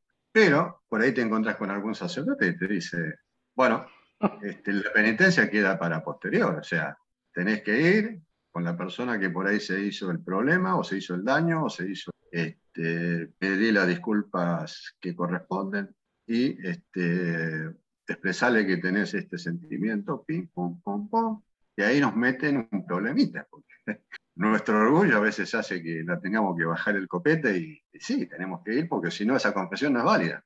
Hasta que no se cumpla, sepámoslo, no es válida. Y si me la olvidé en la misa, porque me la puedo olvidar en la misa, este, atente que no es válida. La tengo que cumplir en algún momento. Este, entonces, este, me tocó un caso donde eh, esta penitencia fue fuera de la, de, la misa. La tenía que cumplir y encima la tenía que hacer con alguien este, que me tenía que juntar con, el, con esta persona y, bueno, tener as, algunas actitudes este, hacia ella con un pedido de disculpas y de perdón. Y, bueno, también ahí trabajás la humildad y trabajás este, esto de bajar el copete, bajar la cabeza y como te pide el Señor, ¿no? Tener esta humildad para, para pedir perdón eh, por, los, por lo que hacemos, que cuesta mucho, porque es fácil por ahí rezar un Padre Nuestro, una Ave María, este, en, la misa, pero por ahí no es tan fácil cuando nos mandan hacia afuera este, a, digamos, redimir lo que, lo que hicimos mal, pero con el prójimo, ¿no? Y decirle, bueno, reconozco que estuve mal, reconozco que pasó tal cosa, te traje esto como presente, este, necesito pedirte disculpas, necesito pedirte perdón porque es parte de mi penitencia. Y eso nos hace trabajar mucho en la humildad. Y eso se ha perdido mucho, eso se ha perdido mucho. En general, años atrás, muchos años atrás, las penitencias iban fuera todas de la misa. No, no, no. Era raro que te dijeran, aparte de un Padre Nuestro, bueno, vaya ahí, pida perdón, vaya ahí, reponga, vaya ahí, haga tal cosa, vaya ahí. Este, y bueno, hoy no, no sucede demasiado. Pero bueno, eh, si el sacerdote lo da, yo no lo discuto, ¿sí? porque es un tema del sacerdote, ya no mío. Entonces hay varias, también varias escuelas dentro de, de los curas, ¿no? Es un tema que charlamos en algún momento con, con un sacerdote de nuestra, de nuestra comunidad. Y, y, yendo a lo que decía Luis, eh, sí, la dirección espiritual ayuda, pero muchísimo, muchísimo. Pero ya en la dirección espiritual entramos en otro terreno, que es el terreno de nuestra vida diaria, vida espiritual, y, y en cómo encaminar esta vida, y, y todas esas cosas que, que, saltan en la confesión se trabajan más tranquilamente y ya se charlan más profundamente este, en, la, en la dirección espiritual. Tampoco es una charla muy coloquial la dirección espiritual, pues si no tampoco sirve. este, también por ahí hay que encuadrarla dentro del, terreno de que yo voy a buscar una mejora para mi alma. Este, y de lo que se me está diciendo, bueno, tengo que, tengo que cumplirlo. Mi, mi deber es por ahí trabajarlo y ver después con el sacerdote los logros, para dónde voy y cómo voy. Pero bueno, básicamente a mí me gusta la, la, confesión escrita. Lo hago, no digo periódicamente, pero cada cierto tiempo, tres meses, hago una, una confesión escrita en un papelito, un papel, no un papelito, un papelón. Voy escribiendo cada uno de las. Y, y cuando hilas finito, como dice Luis, eh, bueno, empiezan a saltar cosas, ¿no? saltan muchas cosas, pensamiento, como dice el, este, el pésamo, el, arrepentimiento, ya sea este, los pecados por, por, pensamiento, palabra, por obra, por omisión, salta todo y, y, eso, y, esa es la gracia, ¿no? La gracia es de ver lo que salta. Los que por ahí tenemos la gracia de, practicar y de venir un tiempo y tener gente, sacerdote que nos apoyan, que es una gracia tenerlos, este, bueno, nos hacen ver estas cosas. La gran pregunta sería cuando te preguntan, bueno, pero sobre todo con los catecúmenos, ¿no? que, adultos que preguntan, bueno, pero yo ahora me entero de todo esto, yo no lo sabía. ¿Qué pasa con esto? Entonces tiro también esta pregunta para que la debatamos. ¿no? ¿Qué pasa este, con todos esos pecados mortales que, que se descubren que, que, la persona no lo sabía? Eh, ¿Siguen siendo pecados? ¿Son pecados mortales? Eh, ¿Hay un grado de pecado? Bueno, lo tiro como para, para que lo charlen. Linda bomba tiraste, ¿no? Hacer la gran pirata ahora, sí, ¿no? Ah, les cuento antes de ir al, al, corte musical mi experiencia con la confesión. Solamente hice una vez una confesión escrita. Escribí como un papiro, más o menos. Fue en un retiro espiritual, el primero que tomé la, la comunión, habrá sido a los 25, 26 años.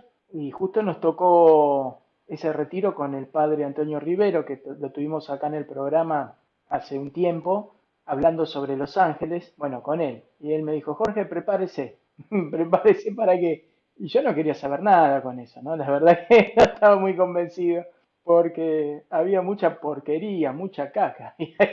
Y me daba vergüenza. Y me dijo, mire, y, esto lo va a seguir haciendo, o sea que no es que usted se confiesa por una sola vez y después ya se terminó. No, usted va a volver con muchos de estos pecados que usted cometió. Porque hasta que la, idea usted la, la, ingrese en su corazón, la mastique, la rumie, eh, por ahí va a tardar años en que usted se vaya enderezando. Así que si usted va a tener vergüenza, se va a confesar una vez cada 20 años, me. Entonces, él me sugiere, me dice, póngala por escrito porque no se va a acordar todo lo que hizo, me imagino. Y sí, y empecé ahí, es, es, como, es como entrar en un trance, ¿no?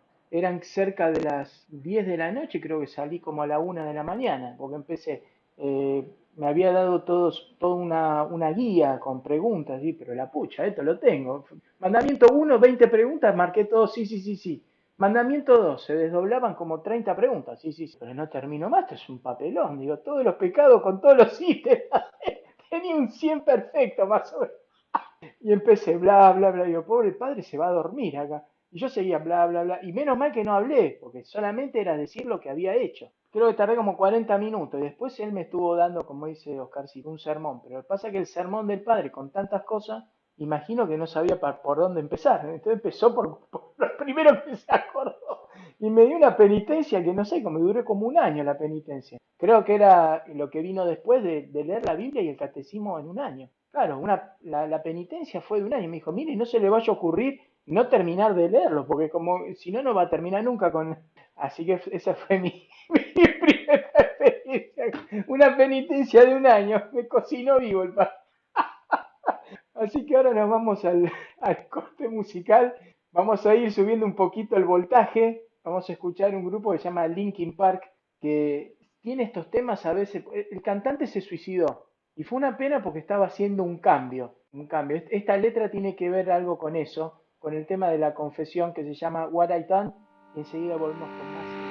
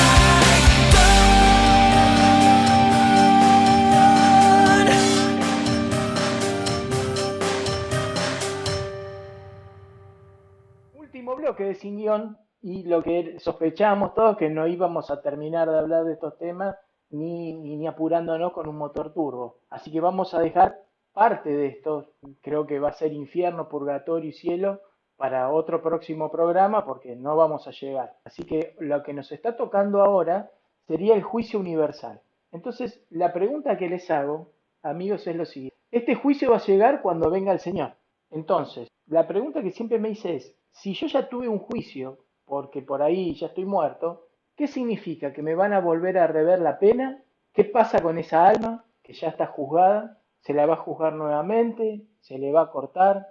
Porque esa es la duda, si yo ya estoy juzgado. No sabemos cuándo va a ser esto, pero hay gente, alguno que tampoco va a morir, porque cuando venga el Señor, algunos morirán, otros no. Entonces, ¿qué pasa con la gente que no muera? ¿Va a tener juicio? ¿O el juicio solamente tiene que ver con la muerte? Son dudas. Así que ahora le tiro la segunda bomba para los carcitos. Pero también podemos responder la pregunta que tiró antes del bloque. Así que, Néstor, tenemos 15 minutitos. Eh, no tengo una respuesta eh, muy, muy cierta de que responda qué va a ser el juicio final. Eh, y también para mí sería una gran duda decir qué es lo que va a pasar para aquellos que ya han sido juzgados. Pero yo interpreto que en este juicio particular que aparece en el momento de nuestra muerte, indudablemente va a haber gente que al momento del juicio final no habrá muerto, esté viva, por lo tanto quizás tenga los dos uno a continuación del otro, porque yo no creo que se salve esa gente de tener su juicio particular y después el juicio universal. Entonces, en ese juicio universal, eh, probablemente eh, nuestras almas estén más, eh, se les pregunte más acerca de cómo fue nuestra actitud general en cuanto a, la religión y en cuanto al amor, en cuanto al amor a, Dios, a los seres humanos, etc.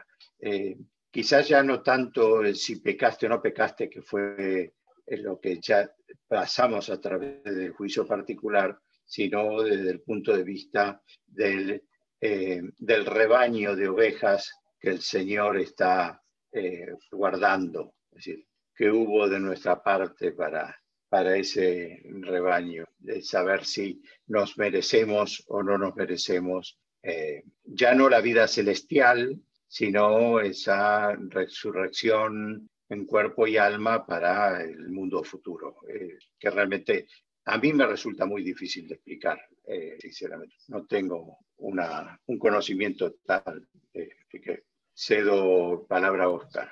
Bueno, eh, en ese momento, cuando nos bautizan, nosotros ingresamos a la base de datos celestial, ¿no? Nos ponen el sello, nombre, y entramos en la base de datos indexada, nombre y apellido, si quieren llamarlo, este, y, nos, y nos buscan, nos pueden buscar perfectamente por nombre y apellido en esa base de datos. Este, en el juicio particular, como hemos hablado, bueno, es una relación personal de nuestra vida, seguramente nos pasará la película de toda nuestra vida entre Jesús y nosotros. Pero en el juicio final están todos. Por lo tanto, vamos a ser expuestos por todo lo que no hicimos y por lo que hicimos, delante de todos. Esa es una de las diferencias en el juicio, en el juicio final, ¿no? Independientemente que les llegará a vivos y muertos, a los que estén vivos en ese momento, mamita querida, este, y, los que ya hayamos partido, digamos.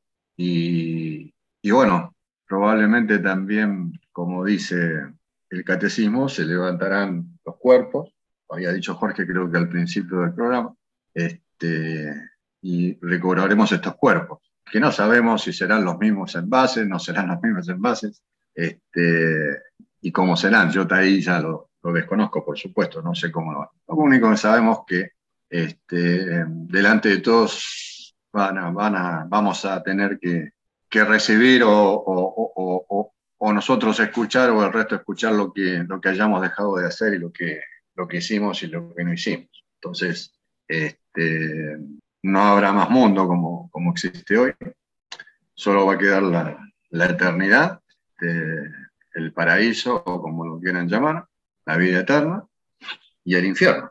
No va a haber otra cosa. Este, esto es lo que dice nuestra iglesia. Y esto es lo que nosotros creemos y confiamos. Así que, bueno, lo dejo a Luis. Le dejamos la peor parte a Luisito. ¿no? yo la palabra universal, por mi formación como abogado, el tema de juicios universales me da a una cuestión de sucesión, ¿no? Y en las sucesiones, en, uno siempre, digamos, en este juicio universal, uno pasa a las generaciones posteriores, digamos, los saberes y las faltas. O sea, eh, cuando uno hereda una propiedad o lo que fuere, también hereda las, las deudas de aquel que nos, que nos benefició con alguna propiedad. O sea, eso es el juicio universal, en, en lo que es, digamos, la norma civil que conocemos normalmente. Por eso yo pienso también que en este juicio universal, por ahí, eh, nuestro linaje también va a cargar con algunas cosas lo que en religión conocemos como la, la parte generacional, ¿no? Porque uno tiene también a veces esto, hay determinadas ramas dentro de lo que es la religión que trata esto de tratar de ir sanando aquellas heridas generacionales que uno va trayendo, porque así como uno hereda también los genes, uno va heredando determinadas en una de esas espiritualidades dentro de la religión católica, hablo, principalmente dentro de lo que es la parte carismática, se trabaja esto de las herencias generacionales. Y hay determinadas cosas como que uno va entendiendo también o va aprendiendo de las cosas. Y, se hablaba mucho de esto de que a veces uno va heredando maldiciones, en cierta forma, y decía que una, eh, particularmente en Argentina, esto, hay cosas que tenemos que sí o sí sanar porque casi la mayoría venimos de algún descendiente y el destierro es una cierta forma como una maldición. Y muchos vienen de nuestros familiares, vienen escapando de guerras o de cosas que son, todas esas son cosas que tienen alguna especie como de cosas por sanar. Y como decían los muchachos, yo tampoco tengo una, una, respuesta sobre eso, pues yo creo que el juicio fundamental creo que es el juicio particular. El juicio universal creo que es, como decías vos, Jorge, ¿no? El día que el Señor venga en toda su gloria y juzgue al mundo tal cual como conocemos, ¿no? Y ese momento es el, el, el gran apocalipsis, digamos, que, conocemos y que nos ilustran muchas películas, ¿no? Como que todo lo que conocemos va a dejar de existir. Entonces yo creo que eh, ese dejar de existir no, no va a ser con nosotros, porque no creo que, o sea, estamos cada vez más cerca a que la segunda gran venida del Señor. No creo que nosotros lo lleguemos a vivir, pero sí lo van a vivir algún descendiente nuestro. O sea, vamos a ser parte también en, esa, en ese hilo intergeneracional de ese gran juicio universal. Pero no vamos por ahí nosotros, los que estamos en este, en este mundo hoy, por ahí ser parte, digamos, física de ese juicio universal en esta segunda venida del Señor. Pero sí vamos a estar en esa cadena intergeneracional eh, viviendo ese juicio universal, digamos, de, de, de este, del mundo. Yo creo que lo fundamental para cada uno y lo que nos va a definir es el juicio particular, porque es donde vamos, cada uno vamos a tener que poner sobre la mesa para que se nos pesen ¿no? las obras buenas y las malas. Nadie va a cargar con los pecados cometidos por nosotros. Por eso yo creo que eh, en ese juicio universal puede que influya algo de lo nuestro, pero va a ver qué es lo que nosotros hemos hecho por, en reparación por las ultrajes que, sube, que sufre Jesucristo. ¿no? Va, a venir, va a tener mucho que ver en ese juicio universal. ¿Cuánto hemos aportado nosotros a esa reparación, a los ultrajes que ha recibido nuestro Señor por parte de todos aquellos que no creen en Él y demás? ¿Cuánto esfuerzo hemos puesto nosotros en que mayor gente, mayor número de personas se vuelquen al conocimiento de la verdad y, al amor hacia el Señor? Creo que ahí va a influir nuestra acción en ese juicio universal, como esa súplica ¿no? que hizo el apóstol decía, al menos hubieran 10 santos, 20 santos, 50 santos, y, o, iba, en realidad yo lo dice en, la escala inversa, porque iba achicando cada vez más el, el profeta, digamos. Primero si hubiera solo 50, si hubiera solo 40, si hubiera 10, hasta que hubiera, si hubiera uno solo. Y el Señor le promete que si hubiera, aunque más no sea uno, en, en virtud de ese uno que fuera santo, iba a perdonar a todo el mundo. Así que bueno, por eso yo creo que lo fundamental es eso, el juicio universal. Para el juicio universal va a ser cuánto hemos hecho nosotros de aporte en pedido ante el Señor, intercediendo y tratando de reparar los ultrajes que sufrió en, este, en este tiempo, en este kairos, digamos, en este, en este crono más que kairos, en este crono, cómo hemos actuado para poder reparar los ultrajes que haya recibido nuestro Señor y a cuánto más pudiéramos llevar a, ese, a esa nueva realidad, a esa nueva Jerusalén. Muy bien, Luisito. Todo habló como abogado. Menos mal que no hay matrícula ya en el cielo, ¿viste? Deja que me, deja que me defienda el Espíritu Santo, Luisito. Mientras no sea abogado del diablo, todo bien. No, no, no, Luisito. Tengo, tenemos unos, unos minutitos y vamos a tratar de hacer un ping-pong. A mí me parece que se dieron cuenta de que cuando uno baja, cuando no hay, no existe la confesión en, en la sociedad, lo que crecen son los psicólogos. Y lo único que hacen los psicólogos es tratar de justificarnos los actos. No nos dicen si es bueno o malo, directamente no existió. Eh, y esto va para alguno que tenga un familiar psicólogo, porque los hay también buenos y también son necesarios, pero el exceso ¿no? De, no poner límites, la confesión lo que hace es eso, nos marca. No, no, directamente no hay límites. Nos tratan de justificar nuestros errores. Eso es un orden. Contestando un poquito lo que decía Oscar, es, lo mismo que pasa con personas de otras religiones. ¿Qué va a pasar cuando, no sé, un budista muera? ¿Qué va a pasar con Dios? ¿Con, qué criterio lo va a juzgar? Lo va a juzgar con el criterio de su fe. Porque no hay otra, no lo puede juzgar con un criterio cristiano a alguien que nunca conoció a Cristo. Pero sí lo va, a, imagino, a juzgar eh, en el sentido de, si él fue fiel a, lo que creyó, a sus intenciones de corazón, a si cumplió los mandamientos, malo o bueno, de lo que él creía, y si humanamente hizo todo lo posible. Imagino que algo de esto debe ser con las personas que no saben si era pecado o no. Pues en el caso de ignorancia, bueno, y nadie le avisó. Ahora hay que ver si esa persona hizo lo posible para averiguar qué era o no era la historia. Ignorancia vencible o invencible. Pero me parece que pasa por ahí. Y después, entonces nos quedaría para el próximo programa, no menos, que es el infierno, el purgatorio y el cielo, que no llegamos a verlos hoy. ¿Alguna cosa, muchachos, que quieran ir cerrando sobre esto? Ah, otra de las... Ah, perdón, una cosita más. Todo esto que hablamos, ¿no es que es un delirio de cuatro, este, de cuatro tipos que se escaparon de un manicomio? Esto es parte de lo que, cuando nos preguntan como, como católicos, che, ¿en qué creen ustedes? Y nosotros repetimos como loro en el credo. Bueno, esto es una parte de nuestra fe, parte de nuestros artículos de fe. Creo en la mm. resurrección de los muertos y la vida del mundo futuro, decimos en el credo largo. Y muchas veces nos falta fe en lo propio, en lo, en lo, que leemos. O sea, nosotros decimos que tenemos fe en eso y después dudamos de que exista. Una de estas contradicciones que solamente a un cristiano le puede pasar. Amigos, ¿alguna cosita más para ir cerrando? Que haya quedado en el tintero. Néstor. No. ¿Por dónde andará Margarito Tereré hoy, no? Como el anime de Plutón. Aquí está. No, no, no, la verdad que fue un buen programa. No, solo decir que, que nadie conoce el día ni la obra, ¿no? Esto, el juicio final. Entonces, este, bueno, especular sobre eso como se ha especulado durante tanto tiempo no tiene sentido.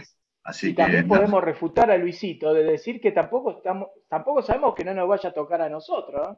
¿eh? y apagamos la computadora y miramos al cielo y vemos que vienen Los Ángeles, Luisito, no sabemos. De lo único que tenemos que estar seguros es que estamos en la base de datos.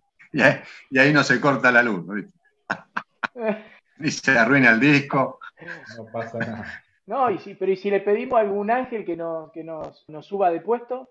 Que borre un poquito ahí el listado con la pluma dorada y diga, no, no, este, este va para arriba. Eso no se puede tampoco. Cambiamos el fiscal. Si lo sobornamos a San, si lo sobornamos a San Pedro, ¿qué va a decir? Un día. Si ya estamos mal, si empezamos con soborno, creo que no es nuestro lugar, Jorgito. Por eso, a eso Un día vi una, una película para, para chicos, este, donde se hablaba de juicio particular, ¿no? Y aparecía una persona, lo cuento rapidito, eh, era tipo dibujito, dibujito animado, y delante de Cristo. Y Cristo abría un archivo, un armario, ¿no? Con fichas, como se usaban antes, la famosa ficha, el Cardex, viejo. ¿De qué época me estás hablando? Entonces lo abría, lo abría el Cardex, abría el, fichero donde estaba cada ficha y empezaba a sacar cada ficha de tu vida. Y era interminable, ¿no? Entonces la persona que lo estaba escuchando cada vez se iba haciendo más chiquita, hasta que se tapaba los oídos y yo no quería escuchar más. Bueno, yo me imagino un poco eso, ¿no? Es decir, bueno, señor, basta. Ya está. Menos mal que no está más el Cardex, ¿no? Si no- Así que bueno, un comentario jocoso para, para sacarle tanta. Ah, Es una buena semejanza. Por eso Tanto yo creo que, que una buena confesión eh, va limpiando el cárdex y va dejando exclusivamente aquellas cosas que Dios quiera sean secundarias realmente. Sí, también otra Perdón, todos entendieron, todos entendieron la palabra Cardex, ¿no? Sí, sí. Sí, sí, Bueno, yo, yo ya sí, bueno, yo recién nacía, Bueno, entonces yo no son. nacía cuando bueno. se dejaba de usar. Bueno, entonces no son tan jóvenes. No hace tanto tiempo, ese es el tema. La verdad es que no hace tanto tiempo. Sí, otra Hay uno que no se dio por aludido, ¿vieron? A colación Se quedó callado, con lo que decía Néstor, con esto de eh, las confesiones. También tenemos que tener cuidado de no caer en el escrúpulo, que es el otro peligro. O sea, uno Ah. tiene- hay que también tener esa, esa cosa, ¿no? O sea, uno tiene que estar atento a todo, pero tampoco entrar en tanto escrúpulo, que muchas veces eso es otro defecto. O sea, nos vamos terminando convirtiendo en medio en fariseos o algo parecido, que vamos al cumplimiento a rajatabla de todos y entramos por ahí no en una espiritualidad sana, sino más bien enfermiza de todo está mal, todo lo que hago está mal, y, no, no necesariamente. Así que bueno, muchachos, nos vamos a despedir con un feliz Pascua de Resurrección para ustedes, para todos los oyentes, ah, y nos vamos a despedir con un tema, ahora sí, volviendo a la senda de lo habitual, pero lo raro es que es un, un grupo que es católico, es salvadoreño, que se llama Metatron,